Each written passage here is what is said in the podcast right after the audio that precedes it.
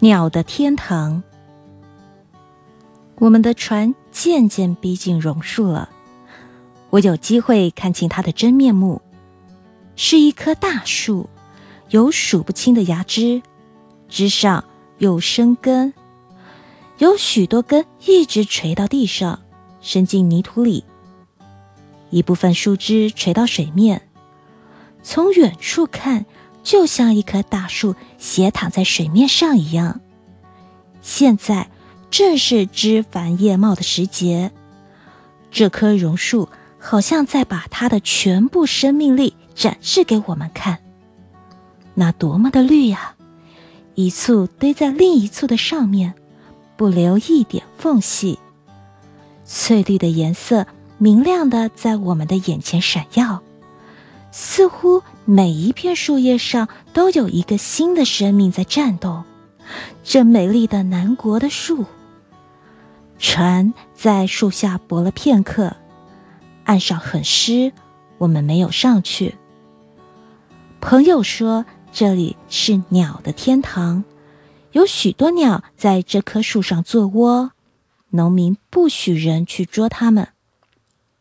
我们仿佛听见几只鸟扑翅的声音，但是等到我的眼睛注意的看那里时，我却看不见一只鸟的影子，只有无数的树根立在地上，像许多根木桩。地是湿的，大概涨潮时河水常常冲上岸去。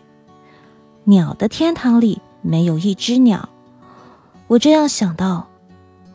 船开了，一个朋友拨着船，缓缓地流到河中间去。